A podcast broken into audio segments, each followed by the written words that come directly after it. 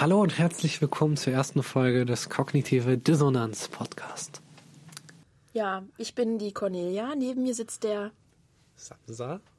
Genau. Und wir wollen heute über was sprechen. Ist ja auch ein Podcast. Wird ja auch Sinn machen, wenn man auch was spricht. Äh, über was wollen wir heute sprechen? Deutschrap. Koks. Deutschrap. Gott, Mütter- die Welt und alles dazwischen. Nee, wir hatten doch gesagt, dass wir es mit dem Mütterficken nicht machen. Das, das hab fängt ich ja gut an. Du wolltest. Ich wollte das machen, eigentlich. Nein. Du wolltest, dass ich das sage. Naja, gut. Ich habe Mütterficken Ja. gesagt. Also. Gut, Wir jetzt ist es raus. Klasse Einstieg. Ja. Ähm, wir möchten über Gott, die Welt und alles dazwischen reden. Stimmt. Also Genau. langfristig gesehen. Langfristig gesehen, ja. Es ist auch ein weites Feld. Ja, Wie minimal. Fontane schon so schön geschrieben. Ein weites Feld. Ja. Wollen wir, wollen wir uns noch kurz vorstellen? Ja, du wolltest doch gar nicht, dass wir uns vorstellen. Oder? Wir können das nachher noch editieren. Hier wird nichts. Nein, hier wird nichts rausgeschnitten. Falls man das gehört hat, das war unser Tongott und Sidekick. Okay. Das, das, dann hat man es nicht gehört. Dann war die Pause der Tongott. Ja, weil das Coole ist, ähm, ich meine, es ist jetzt nicht mein erster Podcast, an dem ich beteiligt bin, aber wir sitzen hier tatsächlich in einem echten Tonstudio Ja. in Mainz ähm, und zwischen all dem Ja. coolen Equipment, was man sonst nur auf Konzerten sieht, ähm, mit extrem coolen Mikrofonen. Ja. Wieso ist das so schwer zu reden, wenn ein Mikrofon an ist? Das ist wirklich ein interessantes Phänomen. Man labert so und redet und auch das könnte man machen, das könnte man machen. Und es klingt so intelligent und dann ist das Mikro an und man Ja, vor allem, stammelt vor, so vor sich hin. Das ist echt komisch. vor allem sitzen wir hier in einem Tonstudio. Ja, das ist ein Das heißt, Tonstudio. Wir sind beide sehr eingeschüchtert. Ja. Okay. wir sitzen hier in einem Tonstudio im Rhein-Main-Gebiet. In einem Keller. in einem Keller. Und ähm, was wirklich schön ist, ist, Ja. dass hier die ganzen ähm, Boxen und Ja. Verstärker stehen. Ja. Äh, Mm. Hier wird und unser gemütliches Licht gemacht für uns. Unser oh. Tongott kommt gerade rein Tongott. und äh, nimmt das Licht. Ja. Oh, wundervoll. Ähm, das das heißt, wir haben sogar einen Ton, wir haben sogar einen Tontechniker. Wir haben einen hier. Tontechniker, der uns hilft, weil wir es alleine natürlich nie hinbekommen hätten. Und wir sitzen hier halt vor Mikrofonen, die halt auch Genau. wirklich beeindruckend Genau, sind. mit Es hat was von, Popschutz. es hat was von einem Radio. Ja, ich fühle mich wie im Radio. Und wir haben beide bisher noch nicht in den Medien gearbeitet. Ja. Das heißt, das ist was komplett Neues für uns. Genau. Das ist mein erster Podcast, an dem ich äh, Mein- beteiligt bin. Mein siebter oder so. Was? Ja, äh, mehrere Projekte, die nach einer Episode eingestellt werden. Das macht mir jetzt Mut. ja, das ist ein gutes Zeichen. So, ich bekomme hier gerade noch am Laptop mein WLAN eingerichtet. Sehr schön. Wir müssen hinterher schauen, wie wir das zusammenschneiden. Ja, das müssen wir hinterher schauen. Aber ich meine Gott, die erste Folge, das müsste ja nicht Wie war das Passwort sein. nochmal? Hm. Ja. Das sind eben diese Startschwierigkeiten, diese, ne? Also ich muss gerade sagen, mein Respekt vor Leuten, die vor dem Mikrofon sitzen, ist gerade gestiegen. Ja, Ich habe mir das ein bisschen einfacher vorgestellt. ja, aber wir sind ja nicht mal live. Ja, wir sind noch nicht mal live. Stell dir vor, was das für ein Druck wäre. Ja, äh, wenn wir irgendwann live gehen. Ja. Ne? Ja, wie das ja geplant ist. Sind Live- Ja. und Videopodcast mit Band im Hintergrund. Ja, Medienimperium. Genau. Was, was machen wir eigentlich? Also wir Was- über Gott und die Welt Genau. und alles dazwischen. Wer, wer, wer sind wir? Wer Also sind wir? Oh, jetzt mal das abgesehen ist- vom Namen. Du bist Philosophiestudent, du solltest so eine Frage nicht stellen. Das Ja, ich, ich muss mich fragen, wie viel. Ah, nee. Das Nee. War, ja.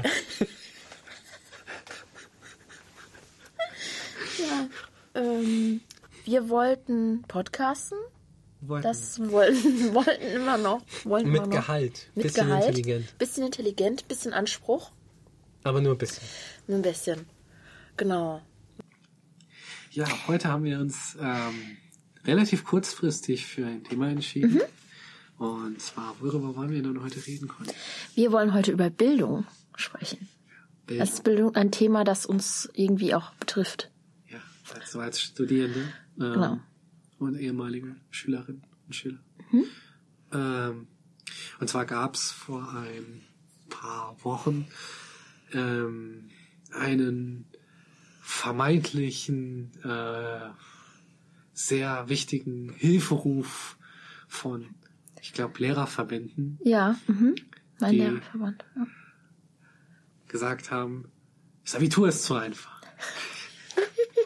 In Berlin vor allem. In Berlin Nicht vor überall. allem- In Bayern natürlich Bayern, nicht. Bayern, doch, tatsächlich auch in Echt? Bayern. Es ging ja darum, dass ähm, deutlich mehr Leute Abitur machen und deutlich mehr Leute äh, 1-Abitur machen. Und das ist auch in Bayern, ist das 1-0er-Abitur von 0,9 Prozent oder 0,95 Prozent Hm. auf 1,9 Prozent. Ach so. Ich hatte so verstanden, dass So. vor allem Berlin so schlecht sein soll. Nur, nur in Baden-Württemberg ist nicht angestiegen. Da hat sich nicht verändert. Ah, ja. Mhm. Das ist natürlich jetzt besonders lustig, wenn ein paar äh, Wochen vorher die neue PISA-Studie rauskommt und da im Grunde die Bottomline Mhm. ist, dass ich bin schon wieder weg von mir. Wenn da im Grunde die Bottomline ist, dass es ähm, keinerlei Bedenken gibt, dass wir ein bisschen abgenommen haben, aber in Sachen Mathematik und Hm. ähm, Naturwissenschaften deut trotzdem im Vergleich im oberen Mittelfeld rangieren. Auch im Zusammenhang dessen, dass ähm, vor ein paar Tagen jetzt ein Artikel rauskam, wo sich äh, Germanisten aufgeregt haben, dass im Leistungskurs Deutsch. nur für schlechte Orthographie und Grammatik nur noch zwei statt vier Notenpunkten abgezogen werden können. Wer das System der Notenpunkte nicht kennt, ist es eins bis fünf mit Plus und Minus und sechs. Sechs ist kein Punkt, also null Punkte. Äh, fünf Minus ist fünf, äh, ist ein Punkt und dann geht's hoch, eins plus 15 Punkte. Und für re äh, schlechte Rechtschreibung und Orthograf, äh, Rechtschreibung und Orthographie, schlechte Orthographie und Grammatik, äh, grammatische Defizite oder grammatikalische Defizite. Grammatik. Oh, das ist eine gute Frage. Das könnte uns ein Germanist beantworten. ähm, gab es bisher bis zu vier, no äh, vier Notenpunkte Abzug, jetzt nur noch zwei und das ist natürlich Mhm. Ah, auch ein Beweis dafür. Also einerseits das, aber andererseits, dass deutlich mehr Leute Abitur machen Mhm. und dass deutlich mehr Leute ein gutes Abitur machen, ist natürlich ein Beweis dafür, dass das deutsche Abitur nichts mehr Das wert ist. verwässert. Und Das heutzutage nichts mehr können. Und was ich mich Gegensatz jetzt frage, früher. Ist, ähm, es gab auf Facebook einen Kommentar, dass man sagt, ja, der, der Bildungsabschluss ist nichts mehr wert. Und aber was ich, was ich mich in dem Zusammenhang jetzt frage, ist, ähm, vor allem wenn man sagt, Bildungsabschluss ist nichts mehr wert, ist es das wirklich nur, weil mehr Leute es schaffen? Ich meine, wir haben auf der anderen Seite seit Jahren die Diskussion mit G8, dass Schüler und Schülerinnen immer, immer mehr machen müssen und ähm, immer früher im Grunde den ganzen Tag nur für Schule aufbringen. Ähm, zum einen. Äh, zum anderen weiß ich nicht, ob wir das wirklich nur als Abschluss, ähm, als quasi Ticket zu was anderem sehen sollten. Wenn alle Abitur haben, dann ist das doch im Grunde Wunschvorstellung. Also ich, wenn irgendein, ich muss nochmal raussuchen, wie der Mensch hieß, meinte, wenn alle Abitur haben, hat keiner Abitur. Ähm, äh, Josef Kraus sagte gegenüber der A- Frankfurter Allgemeinen Zeitung, wenn eines Tages alle Abitur haben, dann hat, dann hat keiner mehr Abitur. Aber ähm, das wäre doch eigentlich wunderbar, wenn jeder Abitur Ja, hätte. Ich meine, wenn jeder die Möglichkeit oder auch das Interesse hätte, sich so weit selbst zu bilden, ähm, Ja. das wäre doch im Grunde wunderbar. Ja, das kann man ja auf zwei Arten lesen, den Satz. Also entweder es ist dann nichts mehr wert, weil auch dann der Pöbel in Anführungszeichen das Abitur hat und die, äh, ne? Die höhere Schicht hat dann keinen Distinktionsgewinn mehr durch das Abitur. Oder dass das Abitur für alle nur möglich ist, wenn man quasi äh, die Anforderungen senkt. Und dann ist das Abitur von den Anforderungen her nicht hoch genug. Und das ist deswegen nichts wert. Das ist die Frage, wie er es gemeint hat. Ja, da ist halt die Frage, sind die Anforderungen fürs Abitur wirklich so gesunken? Weil Ja. alles, was bisher, also gut, ich habe ja schon über die äh, zwei Punkte, vier Punkte Regelung gesprochen, Mhm. aber abgesehen davon ist alles, was ich darüber gelesen habe, eigentlich immer darauf beschränkt, okay, mehr Leute machen Abitur, Ja, mehr also Leute muss machen es irgendwie stärker. schlechter geworden sein. Ich mein- und es gibt mehr 1-0er, deswegen muss es auf jeden Fall äh, schlechter geworden sein. Also vom Anspruch her auch. Aber es ist wirklich die Frage, ob das so Ja. haltbar ist. Ja, und die Frage ist äh, in dem Zusammenhang natürlich auch, ähm, wie viele sinnvolle Sachen waren halt wirklich Hm. dabei. Ich meine, man muss Abitur machen, um zu studieren zu können. Aber wenn ich Mathematik studieren möchte, muss ich mehr als rudimentäre Mhm. Deutschkenntnisse im Grunde nicht haben. Im Prinzip könnte ich mich sogar Kann ich jetzt nicht beurteilen. ziemlich simpel ausdrücken können. Ja, das kann äh, sein. Ja. oder vielleicht auch ein bisschen komplexer, aber ich brauche jetzt nicht die Erfahrung Ja. über Kafka, auch wenn das jeder Mensch haben sollte. Aber Ja. ja. ähm, und ob das nicht eigentlich eine ziemliche Scheindiskussion ist über eigentlich was sehr Elitäres, dass wir halt sagen, okay, wir brauchen im Grunde, jeder Mensch muss diesen Grundkonsens haben, um studieren zu können. Ich meine, ich persönlich, ich habe ein 3-3er-Abitur gemacht, das heißt, ich wäre definitiv, wenn das Abitur angehoben worden wäre, würde ich rausgeflogen. Ich bin jetzt trotzdem sehr erfolgreich in Ja. meinem Studium. So. Und ja, ich finde, diese ganze Diskussion darüber ist ein bisschen eine Scheindiskussion. Ja. Es ist irgendwie, Das hat immer viel mit ne, Bildungsbürgertum, so die Überreste damit zu tun, wie sich das Bürgertum früher emanzipiert hat. Und das steckt halt irgendwie immer noch in Deutschland drin, dass es eben darum geht, dass man was Besseres sein möchte, dass man auch seine Kinder, die sollen auf jeden Fall auf ein gutes Gymnasium gehen und die sollen nicht das, den gleichen Abschluss haben wie das, das Arbeiterkind. Das ist zu 0815. Und deswegen denke ich mir, wird es auch so kritisiert, weil man eben noch diesen Distinktionsgewinn haben möchte mit dem Abitur. Deswegen wird auch viel an Bildungsreformen verhindert. Zum Beispiel in Hamburg gab es, glaube ich, eine Petition, dass ähm, diese Stadtteilschulen gibt es ja auch, oder wie es heißt, also diese, diese, ähm, man möchte ja quasi nicht die Oberstufe für alle öffnen, oder die, nee, sagen wir mal die Schule für alle. Das soll es ja nicht geben. Es soll ja weiterhin getrennt bleiben Hauptschule, Realschule, Gymnasium, dass man so schön alle einsortieren kann.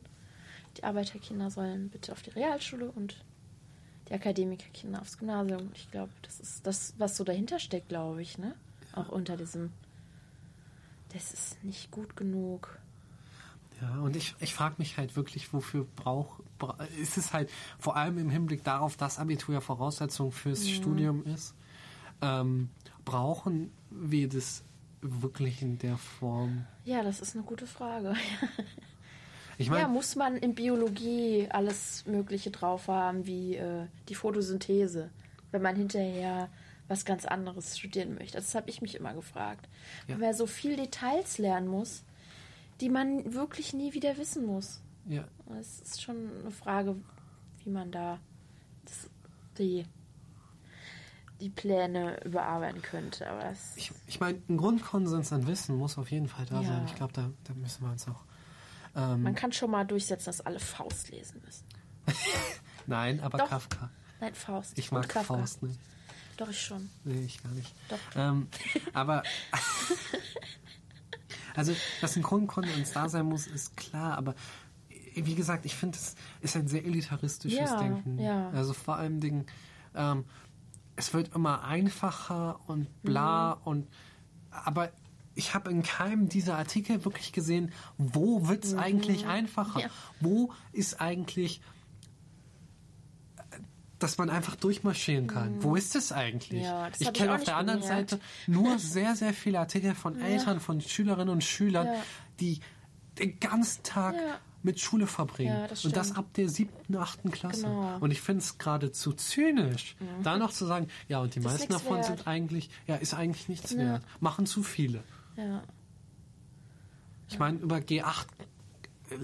Ich Ja, meine, ich, glaub ich ich, komme komm aus ne? dem Jahrgang, wo gerade umgestellt wurde. Das heißt, ähm, in Geschichte, obwohl ich das studiere, Mhm. habe ich noch extreme Defizite. Bei einigen Punkten, wo ich noch nicht dazu gekommen bin, Mhm. es selbst nachzuarbeiten. Also dass wir, dadurch, dass ich zum Beispiel die ersten zwei oder drei Jahre Geschichte nach G9 noch äh, unterrichtet wurde, wurde der Zweite Weltkrieg effektiv in einer Doppelstunde Ach abgehandelt. krass, okay, bei mir war es genau umgekehrt. Und ähm, Sozusagen. Ich weiß nicht, wie gesagt, ich finde es zynisch. Hm, ja. Und ich weiß, ich glaube, es ist nochmal eine eigene Diskussion, so wenn im Deutsch-Leistungskurs, wenn, wenn ein Schülerin oder eine Sch äh, ein Schüler, wenn eine Person die Deutsch-Leistungskurs belegt, tatsächlich so eine schlechte Orthographie und Grammatik hat, dass vier Punkte abgezogen werden können, dann muss ich auch sagen, okay, ist vielleicht nicht unbedingt der beste Kurs.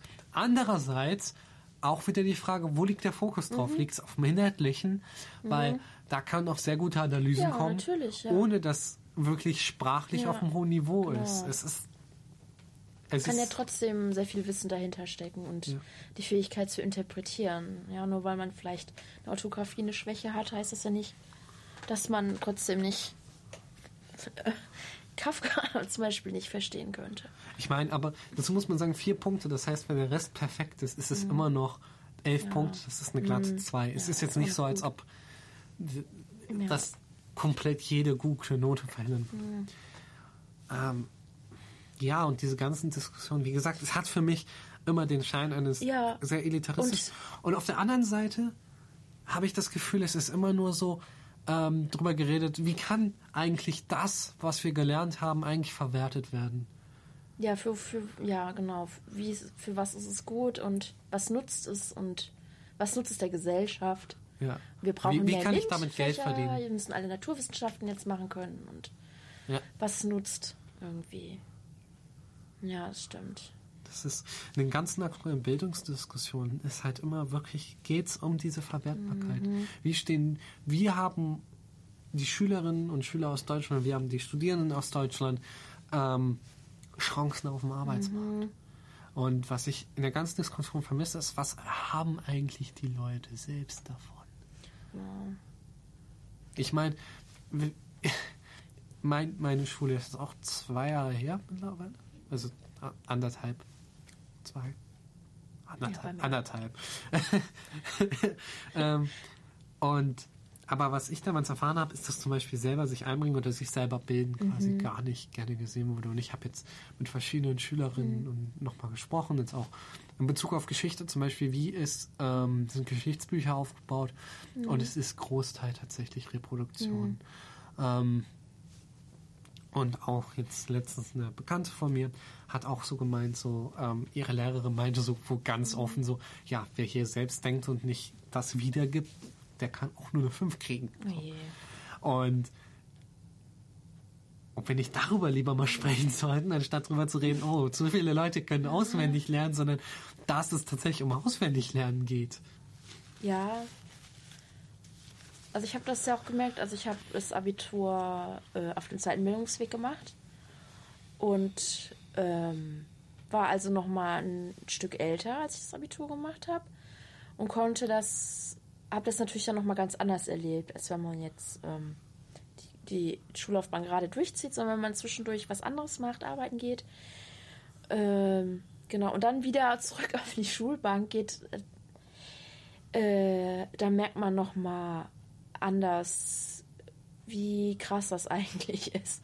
Es ist super anstrengend, also das ist viel anstrengender, als man eigentlich denkt, dass man immer den ganzen Tag da auf diesem einen Platz sitzt und immer so, vor allem wenn man gute Noten möchte, auch immer so immer aufmerksam sein muss, weil man sich öfter melden muss, weil die mündliche Note wichtig äh, ist.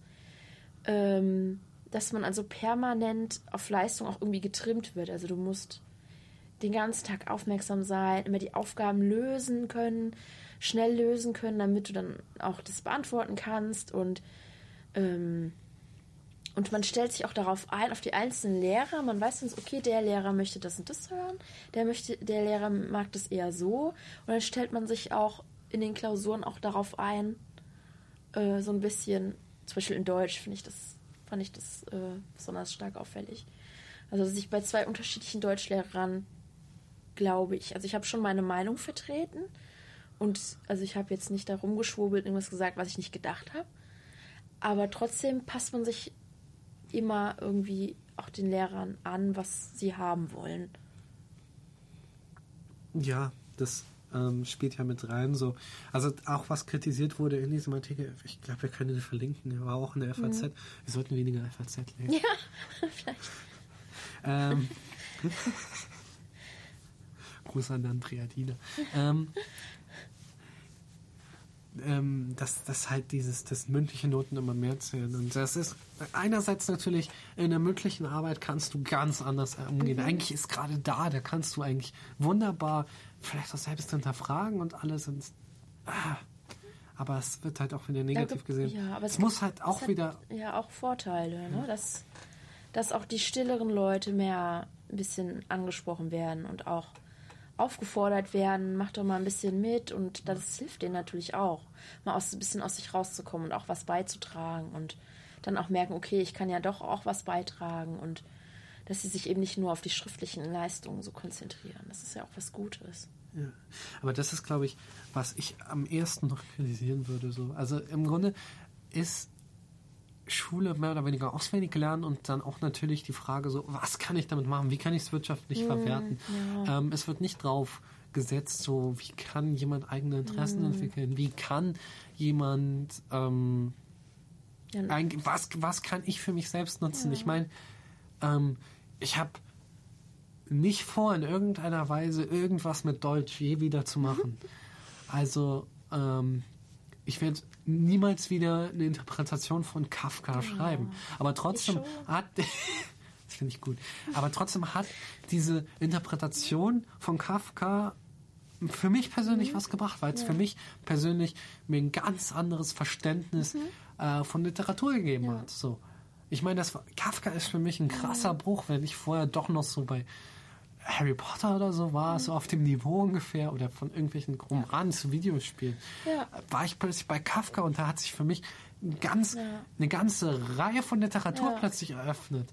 Also nicht unbedingt die man mit Kafka verbinden würde, aber hätte ich Kafka nicht gelesen, hätte ich wahrscheinlich nicht später irgendwann Heinrich das Böll gelesen. Finde ich auch so wichtig am, am Deutschunterricht oder überhaupt am Unterricht, dass man eben mit Sachen konfrontiert wird, die man, mit denen man sich nicht konfrontieren würde. Und dann sitzt man da plötzlich eben vor Goethe und Kafka und ähm, ich habe das auch gemerkt, also ähm, in meiner ähm, Klasse war jemand, der hat eben auch vorher nicht äh, viel gelesen, ja, der hat war auch Rapper und hat mit so einer Hip-Hop-Gruppe äh, Sachen aufgenommen. Und der war richtig geflasht. Man hat es richtig gemerkt, dass da ihm, ihm was so passiert und dass er so dass er das auch toll findet, dass er sich mit solchen Sachen jetzt beschäftigen kann. Und das hat auch gemerkt, das ist auch für das Selbstwertgefühl wichtig. Ja, also ich kann jetzt Kafka lesen und was verstehen und ich lese jetzt Iphigenie auf Taurus. Gut, ich mag es zwar nicht, aber ich beschäftige mich damit und man hat es richtig gemerkt, dass bei ihm das auch was ausgelöst hat, dass er richtig stolz darauf war. Und er hat in seiner Freizeit ähm, Brief an den Vater von Kafka gelesen und hat dann noch den anderen gesagt, lest das, das kann ich empfehlen, das ist gut. Ja, aber das ist ja gerade, da hat sich was entwickelt, ja, da hat sich ja. ein Interesse entwickelt und das ist leider eher die Seltenheit. Ja. Meistens wird halt doch eher gefordert, so okay und auswendig lernen und ihr müsst mhm. jetzt genau diese Interpretation und auch selbst, wobei andererseits ist gerade vermutlich das Interpretation im Deutschunterricht. Wir hatten zwar diesen äh, vor Ewigkeiten diesen Tweet, der so Wellen ausgelöst hat mit ich kann ah. auf vier Sprachen. Ja, furchtbar. Ja, unsere Generation hat es googeln verlernt, also sogar das, aber ähm, dass sich eigene Interessen gar nicht entwickeln können. Also dass, ah, Quatsch, dass, dass ähm, Leute dieses dieses Interpretieren oder vielleicht auch hinterfragen, so, wie kommt eigentlich dazu? Was bedeutet es mhm. eigentlich? Was ist eigentlich die Ebene dahinter? Was ja elementar ist für alle mhm. Geisteswissenschaften und eigentlich auch für Naturwissenschaften. Mhm. Ähm, ich meine, Naturwissenschaften natürlich auf einer ganz anderen Ebene, aber ja. das ist ein anderes Thema. Aber das ist eigentlich sehr wichtig um auch für die eigene Identitätsentwicklung. Ja, es wird oft dann niedergebügelt oder es fehlt auch die Zeit, sich mit was auseinanderzusetzen. Ne? Also man weiß, man muss das jetzt bis zu einem bestimmten Zeitpunkt, muss man das jetzt irgendwie drauf haben und dann lernt man den Lektüreschlüssel ähm, oder in anderen Fächern, man lernt den Stoff eben auswendig und ähm, ja. Aber was ich jetzt im Gespräch merke, so im Grunde Ansätze dafür sind ja da. Ja. Also Ansätze haben wir ja schon und im Schulsystem. Ich finde auch, ich finde aber auch, dass es wirklich nicht nur auf Wiedergeben ankommt. Das habe ich auch gemerkt. Es gibt zum Beispiel im Fach Geschichte gab es immer Aufgaben, wo man zum Beispiel ähm, Plakate, also Wahlplakate analysieren musste oder Karikaturen und man musste auch äh, Verbindungen herstellen können und selbst auch eine Meinung bilden können. Da hatten echt viele Schwierigkeiten, habe ich so gemerkt. Also dieses, diesen Stoff wiedergeben, das ging gut, aber wo es dann so diese Transferaufgaben ging ähm, oder Interpretation äh, ist dann doch vielen ein bisschen schwer gefallen. Also merkt man dann schon, ja, es ist nicht nur immer nur wiederkeulen. Ja, aber Großteil. Also zumindest in den Sozialwissenschaften ja. war es so. Also auch in der Abiturprüfung hatte ich im Grunde alles, was ich da aus dem Text interpretieren konnte, war im Grunde Vorwissen, was du brauchtest, mhm. wo du wissen musstest, ah, darauf später an und darauf später an, darauf später an. Mhm. Und im Grunde war es dann doch wieder anhand eines Textes Wiedergabe von Wissen, was ich mir vorher angeeignet habe. Ja, aber auch selbst das können schon viele nicht. Also, das ist schon mal auch eine Schwierigkeit. Dass man das, was man gelernt hat, das richtig quasi zuordnen kann. Zu einer Karikatur zum Beispiel. Gut, vielleicht muss ich mich da jetzt auch ein bisschen zurücknehmen und sagen, okay, so schlimm, wie ich es vielleicht dargestellt habe, ist es gar nicht. Es gibt diese Ansätze und die sind ja. auch durchaus Man darf vorhanden. halt nicht nur wieder, also nicht nur niedermachen, finde ich. Nee, also. Das stimmt. Nee. Vielleicht überziehe ich da auch. Also es ist für mich halt, äh, für mich vielleicht so krass, weil ich halt gerade so der Übergang noch nicht weit weg ist vom mhm. Uni, äh, von, von Schule zur Uni und weil es in der Uni halt einfach komplett anders ist. Ich kann mich in der Uni viel freier ähm, entfalten, ich kann viel mehr meine Themen nehmen und werde da trotzdem mhm. drauf gestoßen. Es ist jetzt nicht so, als ob ich sage, okay, das, was, was mit Kafka im Unterricht passiert ist, ist nicht passiert, aber trotzdem kann ich viel mehr eigene Interessen entwickeln und noch eigene ja. Interessen einbringen. Und ich weiß, das mhm. ist in mhm. der Schule in der Form, in der krassen Form mhm. nicht möglich, aber verdammt, es sollte doch zumindest möglich werden, dass Leute eigene Interessen entwickeln können. Ja. Aber das war auch eigentlich gar nicht mein Hauptpunkt, sondern es geht wirklich darum, verdammte Axt. Ich meine, warum wird nur darauf geachtet, so was kann ich mit Bildung machen? Äh, Im mhm. Sinne von, wie kann ich es ökonomisch verwerten? Sich selbst zu bilden ist doch im Grunde das Wichtigste. Ich meine, es heißt ja. doch dieser Bildungsbegriff im Sinne von sich bilden. Ja. Ich meine, das muss ich A selber machen, aber B, mhm. es heißt ja auch mich als Person, Identitätsbildung. Ja, genau, Identitätsbildung, Persönlichkeitsbildung. Und es war für mich auch wichtig, solche Fächer wie Latein sagt jeder oder viele, oh, braucht man nicht. Total unnötig. Braucht kein Mensch. Stimmt ja auch. Gut, bei, ja, also bei Schülern auf dem normalen Bildungsweg weiß ich das nicht, ob man das Ding quasi aufzwingen muss. Aber ich hatte mich freiwillig dafür entschieden, ich wollte das machen.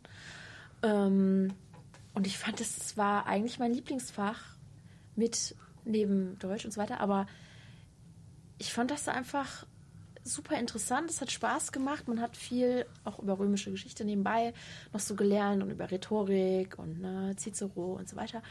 Und obwohl es eigentlich ja nicht in dem Sinne verwertbar ist, außer man möchte ein Fach studieren, wofür man Latein unbedingt braucht. Ich weiß gar nicht, was das heutzutage überhaupt noch ist. Wenig. Äh, mittlerweile gibt es sogar ja. wenige, also mittlerweile gibt es sogar viele Unis, da ja. brauchst du für Geschichte nicht mal mehr Latein. Ja, ich glaube, wenn man auf Lehramt studiert, braucht man ja, oft Latein. Das, ja. das stimmt. Also aber so Lehramt, da musst du, aber das ist, glaube ich, ganz gut gelöst, weil ähm, zum Beispiel an der TU Darmstadt jetzt brauchst du Latein tatsächlich nur, wenn du in einen Bereich mhm. gehst oder in einem Bereich Bachelor machen willst, wo du Latein brauchst, also Mittelalter oder alte Geschichte. Ja, oder auch Geschichte, das ist vielleicht auch ein ganz gutes Beispiel. Ja. Dass man also es hat mir echt nochmal viel gebracht. Nochmal, wann haben wir angefangen? Also leider wurde im Lehrplan gestrichen, die Demokratie, die griechische, der Beginn der Demokratie in Griechenland. Wir haben angefangen mit äh, Napoleon. Aber von Napoleon nochmal alles durchmachen, bis zur DDR sozusagen. Das fand ich so interessant, weil ich vieles wieder vergessen hatte oder gar nicht wusste. Und ähm, ja gut, das hat jetzt, ja, ich weiß gar nicht, inwiefern das jetzt viel zu meiner Persönlichkeit beiträgt, aber für die Meinungsbildung finde ich es total wichtig, dass man viele Dinge viel besser einschätzen kann, zum Beispiel was jetzt die AfD macht oder was andere sagen, die sich irgendwie auf Deutsch sein berufen oder dann irgendwie auf die Wartburg ziehen oder was ich immer. Oder die ähm, Burschenschaften, egal was es ist, man kann halt alle vieles viel besser einordnen und fällt nicht auf irgendeinen Mist rein. So, was ist Deutsch und ja, so und, weiter. Und trotzdem wird Geschichte halt gemeinhin vernachlässigt, ja. weil es nicht verwertbar. Da ist es halt gerade so wichtig auch. Ja. Ähm, ich meine, Vergangenheit oder was, was wir über die Vergangenheit denken, ist ja sehr stark davon beeinflusst, was in der Gegenheit, äh, in der Gegenwart, in der Gegenwart eigentlich der mhm. Fall ist. Also wir bewerten jetzt ja zum Beispiel den Ausbruch des Ersten Weltkriegs ganz mhm. anders als in den äh, 60er Jahren oder mhm. 70er Jahren, wo die Fritz-Fischer-These ja quasi unangefochten war. Ähm, also zum Beispiel Stanislav Lem sagt, jede Zukunftsvision ist im Grunde ein Spiegel, der die aktuelle Gesellschaft quasi zurückwirft, auf sich selbst zurückwirft. Und ich glaube, das, was wir über die Vergangenheit denken, ist da ähnlich. Und eigentlich ist es dadurch ziemlich elementar, dass wir einfach verstehen, ähm, was sind eigentlich die Gründe, warum wir denken, über die Vergangenheit denken, wie wir denken, warum sind die Narrative, in welchem Kontext stehen diese Narrative über die Vergangenheit.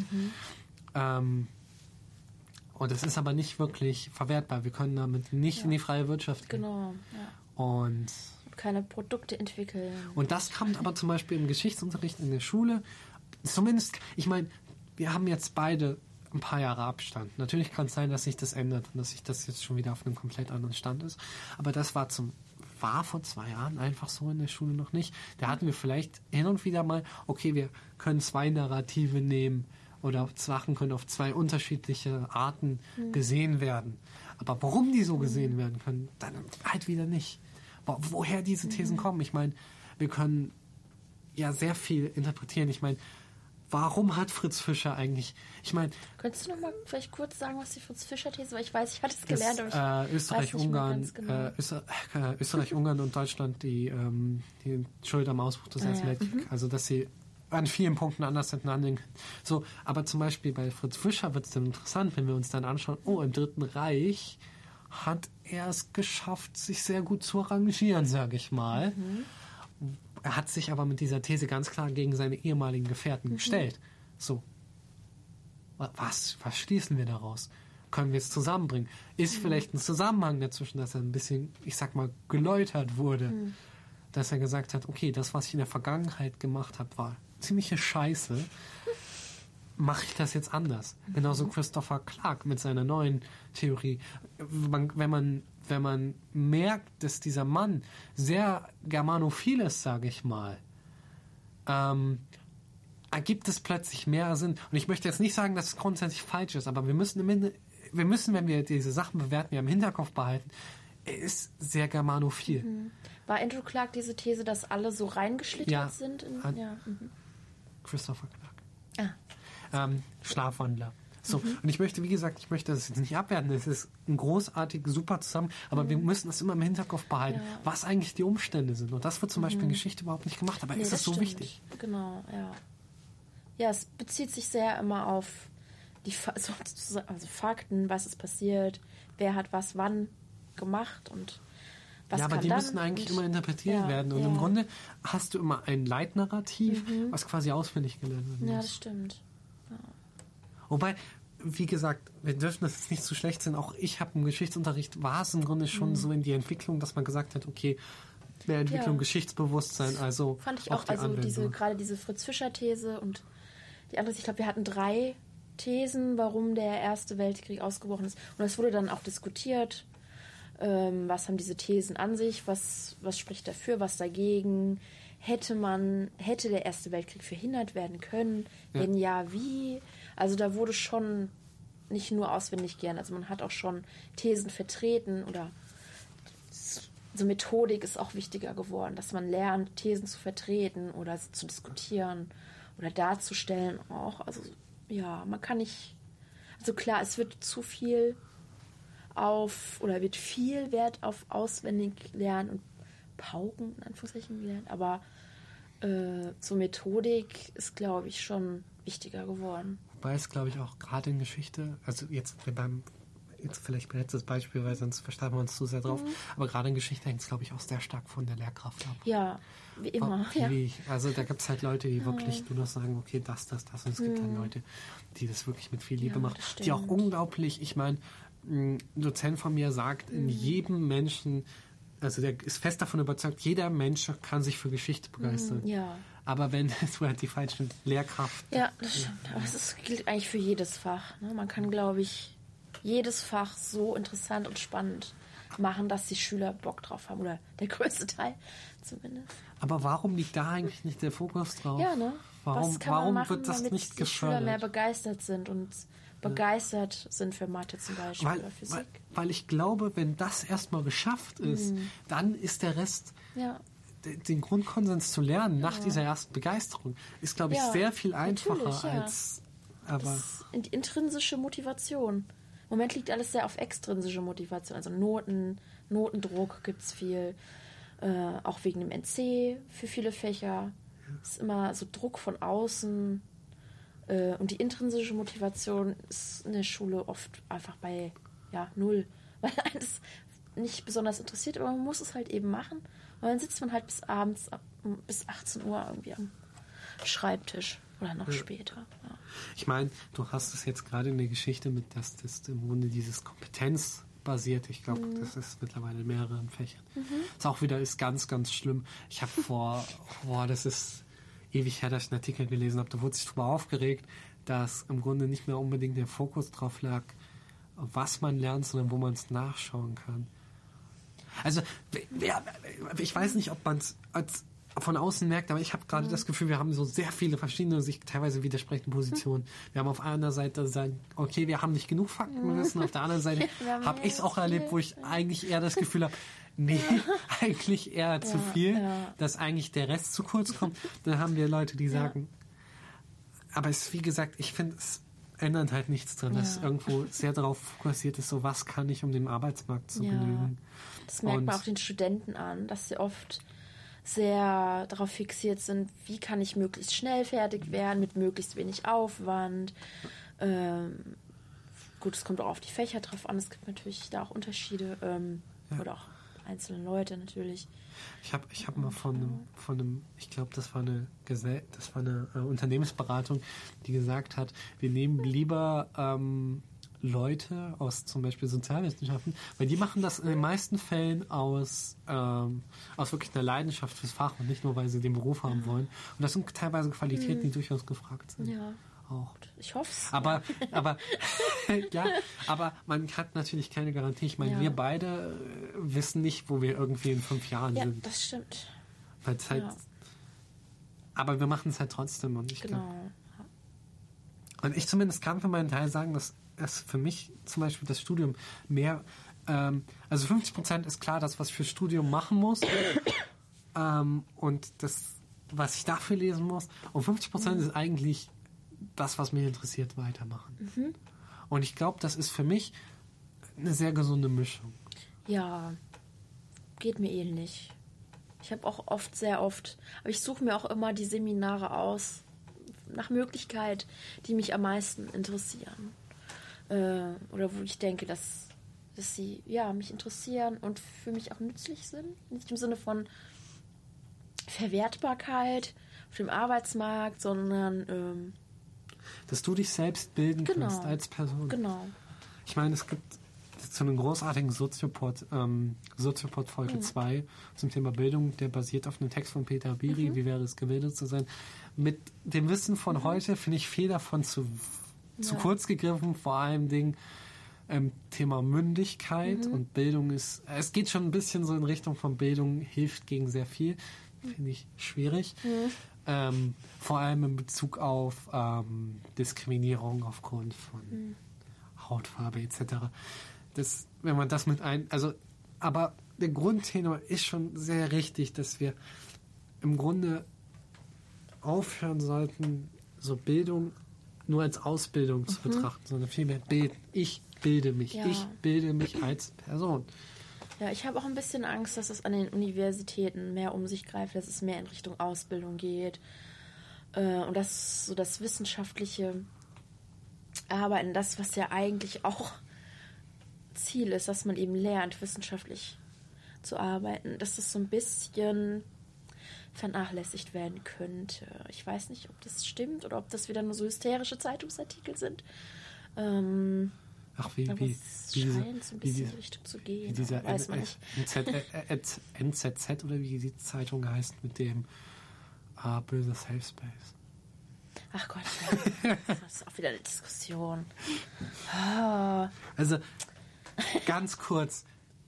Universitäten haben viele Probleme, aber jetzt mal unabhängig davon, wie wir zu Gender Studies ja. stehen, ja, das als das große Problem der Universität ja. zu stilisieren, das ist, ist echt absurd.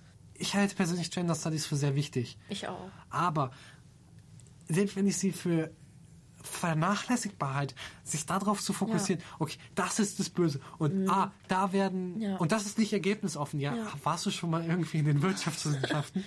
das ist jetzt auch nicht unbedingt viel ergebnisoffener oder in der Theologie oder was weiß ich.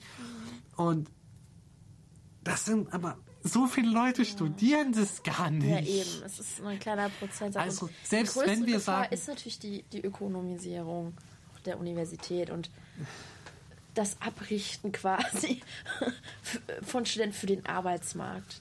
Äh, und nicht dafür, äh, oh, das ist nicht genug, um. Ah, jetzt habe ich mich verhaspelt. Darf ich noch kurz zu Ende ragen? Ja, Also wirklich, so viele Leute studieren das Ja. gar nicht. Ja. Also selbst wenn wir sagen, es ist Verschwendung, dann ist es auf einem so kleinen Level, Ja. dass wir sagen können, das ist eigentlich ja, vernachlässigbar. auf jeden Fall. Ich wünschte mir, wir Philosophen würden mal so viel Aufmerksamkeit von draußen kriegen. Also, also wie gesagt, jetzt mal wirklich vollkommen unabhängig, was wir, was wir über Gender Studies denken, also ob man dafür oder dagegen ist, das ist da Diskussion für sich. Aber äh, es ist wirklich so viele Probleme, die dann einfach äh, eher diskutiert werden müssten, anstatt, ich weiß nicht, wie viele tausend Blogartikel drüber zu schreiben, dass eine äh, äh, uni-interne Seite halt mit der Uni, äh, Uni mit dem mit dem fachbereichsinternen Vokabular Ja. um sich um sich Das äh, fand ich haut. auch sehr albern, ja. Gab es ja auch wieder in der FAZ, glaube ich. Ja. So Verriss. Warum lesen wir so viel Ja. FAZ? Ich steht uns ich politisch entgegen. gerade. Nur wegen Ähm, Frau Diene. Ja, und äh, Patrick Barners möchte ich auch noch hier. Ja. Patrick ist auch Äh, großartiger, großartiger, gut, großartiger Journalist. Ja, äh, wo waren wir eigentlich? Ja, mein Problem. Oh, genau, die fachschaftsinterne Seite, die man dann quasi so hernimmt und sagt, haha, guck mal da, die schreiben mit Sternchen Unterstrich. Ja, Oder und, benutzen und man versteht Begriffe, es. die ich nicht verstehe, also muss das dumm sein. Ja, vor allem denke ich mir bei einer Fa Ja, das geilste Argument war eh, ja, es ist öffentlich. Ja, ist die Fachschaftsseite von meiner Universität auch. Und Wenn ich da auf Philosophie gehe, verstehe ich viele Begriffe auch nicht. Weil es irgendwie uni-interne Begriffe sind über irgendwelche äh, organisatorischen. Verstehe ich auch nicht. So, und ich brauche Alberne öffentlich. Position. Ich verstehe das nicht, also kann das nur dumm sein. Ja gut, das ist aber auch eine... Ob man diesen Menschen eigentlich mal vorhalten sollte, okay, Kant verstehe ich nicht, ist dumm. Ich kenne Leute, die diese Position haben. Also, Mit was meinst du jetzt? Habe ich jetzt nicht ja, verstanden. weil Kant so schwer verständlich ist. Immanuel Kant. So Ja. schwer verständlich ist. Ich kenne Leute, die sagen, das nehmen das ernsthaft ähm, als Kritik an seiner so. Philosophie. Ah Ja, stimmt. Das, ja, mhm. Also, so der konnte ja nicht schreiben. ja, und deshalb ist es Unsinn. Ja,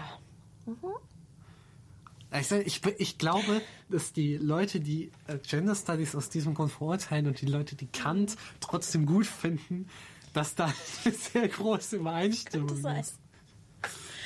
Würde ich einfach mal Ich behaupten. Ich auch habe keine die statistischen beides, Daten. Äh, ablehnen. ne? Die wirklich sagen, ja, Kant konnte nicht schreiben, es ist unlesbar, taugt quasi nichts und äh, Gender Studies mit diesen Sternchen, das taugt ja auch alles nichts.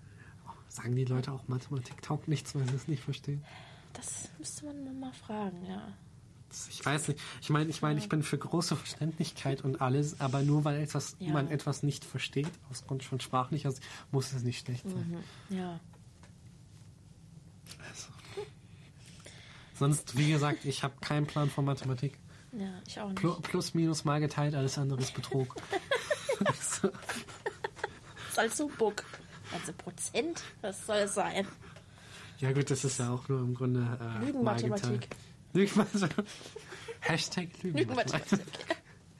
Und diese Lügenphysik erst. Ne? Ja. Diese das ist- ja, das ist eh eine Scheibe. Ja. ja, stimmt. Sie, In dein, dein Aluhut ist verrutscht. Oh, Mist. Okay, das, das war eigentlich ziemlich billig, aber musste sein. Ja, ich glaube, wir haben jetzt noch fast eine Stunde zum erster, Ha, Ja. Mhm. zum erster Eindruck, was wir eigentlich machen wollen. Das nächste Mal Ja. besser vorbereitet. Sollen wir Ja. eigentlich erzählen, wie es jetzt eigentlich dazu kam, dass wir über Bindung gesprochen haben? Nein. Nein. Okay. Dafür behüllen wir den Lügenmantel des Schweigens. So, Ich sag, ich sag nur so, wir haben, glaube ich, anderthalb Stunden Material für irgendwann, wenn wir bekannt sind. Outtakes. Outtakes. Outtakes. Wir haben viele Outtakes. Outtakes. Mein, meine Weltherrschaft. Meine- meine Rap. Mein Freestyle. Ja. Freestyle. Oh, der Freestyle-Rap, ja. Eigentlich wollten wir auch mal Rap reden, weil, weil Conny Ja. fickt eure Mütter ohne Schwanz. So sieht's aus, Bitches.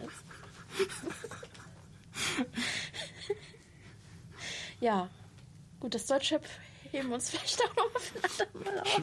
Ohne, ohne Witz, wir werden zusammen auf ein Audio 88 Hessen Konzert gehen und darüber werden wir berichten.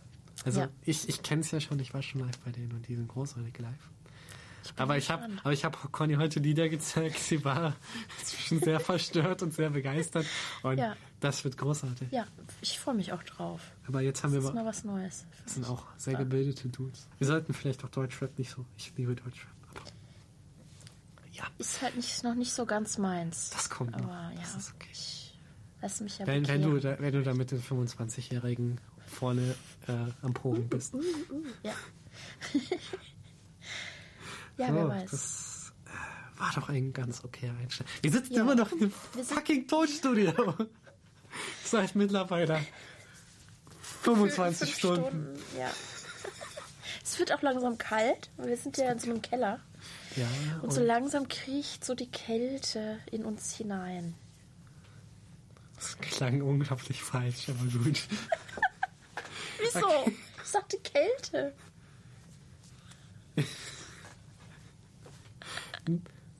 Äh, ja, Winter, Winter- Winter, is, is coming. coming. Ja, Ballum. Ah, verdammt, das Schlagzeug steht zu weit weg. Ähm, ich würde sagen, das war für die erste Folge ein ganz guter Einstand. Ja. Mhm. Ähm, ihr könnt gerne diskutieren. Ihr könnt, ich glaube, wir legen einen Twitter-Account extra dafür an, oder? Ja, können wir machen. Ja, und dann könnt ihr at, also, da, wo ihr ihn gefunden habt, vermutlich. Ähm, Ja, oder wir schreiben es irgendwo noch hin. Ja, äh, So, dass man das Oder könnt kann. ihr gerne diskutieren, könnt uns gerne zerreißen. Könnt uns weiterempfehlen, könnt gerne sagen, dass wir der schlechteste Podcast aller Zeiten sind mit Link. Auch schlechte Promo ist Promo. äh, Kritik und so weiter und so fort. Äh, ja. Genau. Ja. Jetzt, da wir jetzt schon so lange hier sitzen, bin ich auch ein bisschen leer, Ja. ausgelaugt, Ja. ausgedünnt. Nee, leider nicht. äh, ausgetextet. Wir haben ausgetextet Wir haben für ausge heute. Wir haben übrigens einen Tontechniker. Genau. So, Tongott steht uns bei. Also wir sind hier wirklich professionell aufgeschnitten. Unser, unser täglicher Ton gibt uns heute. Vergib uns unsere Räusperer. ähm, Und die Feedback-Schleifen. und die Erlöse uns von den Feedback-Schleifen. er, er hat echt guten Job gemacht. Ich meine, Ja, wir, wir, wir haben, glaube ich, jetzt drei Setups durchprobiert. Und bis er überhaupt eins ans Laufen hatte, das war Ja. schon sehr beeindruckend. Und Ja. sitzt jetzt immer noch mit uns hier. Ja. Obwohl wir anderthalb. Stunden Outtakes produziert haben. Ähm, Genau. Dann würde ich sagen, wir verabschieden uns jetzt mal und wir gehen Pizza heute. essen. Genau. Pizza ist Deutschrap. Ja, Pizza ist Deutschrap. Und wir sind hier over and out. Haut rein. Haut rein.